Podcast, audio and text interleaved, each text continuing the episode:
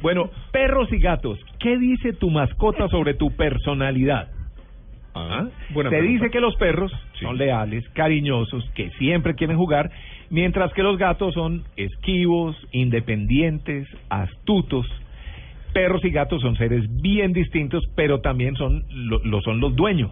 Claro. Una cosa es un dueño de perro y otra cosa es un, per- un dueño de gato, Ajá. aunque hay gente que tiene ambos, ¿no? Sí. Bueno, una investigación en la que participaron más de mil dueños de mascotas en Estados Unidos permitió dar luces sobre diversos rasgos de sus personalidades, ya que debían responder un cuestionario, además de indicar qué tipo de animal doméstico tenía.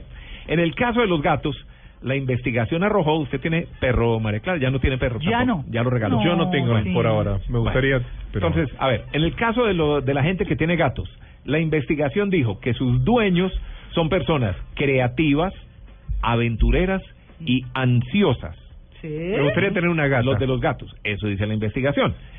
Los de los perros, dice, gente extrovertida, segura de sí mismos, Excelente. pero reticente a tomar riesgos. No les gusta tomar riesgos. Mm. Eso dice la investigación. Claro.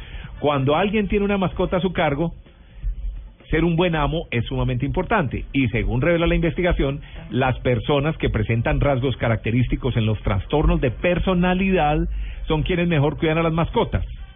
Aspecto que mira. puede tener una explicación en torno a la mayor dependencia emocional que a menudo manifiesta. Ajá. Excelente. En tanto, los que cuidan a sus mascotas lo justo y necesario, que no les paran tantas bolas, sino que ahí Lo sí, justo, le lo doy la normal. comidita y lo saco y chao Sí. Mm. no lo consideran parte importante de sus vidas, suelen tener problemas a la hora de tomar compromisos Mira qué dato. y tener un temperamento más bien calmado y retraído.